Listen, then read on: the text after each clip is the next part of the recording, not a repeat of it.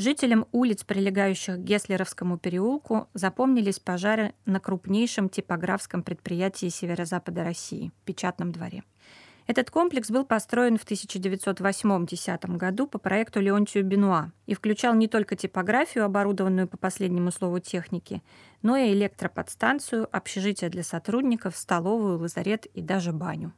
Часть оборудования книжной фабрики, как называли типографский комплекс советские газеты, была с началом войны эвакуирована за Урал.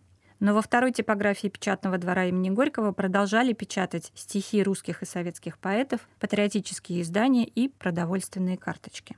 4 июня 1941 года несколько зажигательных и фугасных снарядов попало в пятиэтажное здание склада книг на печатном дворе по адресу Оренбаумская, 29 возник большой и очень сложный пожар.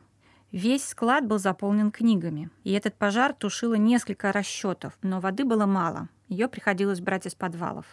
В результате верхние два этажа полностью были уничтожены. Сгорело несколько тысяч экземпляров книг. Тем не менее, уцелевшие тома, даже с обожженными краями, поступили в продажу. Их можно было купить, например, на лотках у Дома книги. Еще более мощным стал пожар весной 1942 года. Он продолжался почти трое суток. В пятиэтажном здании хранились книги, типографская бумага, и все это полыхало, как огромный костер. К тушению привлекли пожарных из пяти районов города. Из воспоминаний школьника Виктора Шамшура. Ранней весной страшно горел печатный двор. Верхние два этажа сдвинулись вперед и в сторону – а из окон нижних этажей сплошным потоком текли книги, обугленные, разбухшие от воды.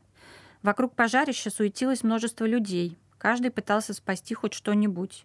Я стала разбирать громадную, горячую изнутри груду книг и отнес в полуразрушенное здание напротив печатного двора.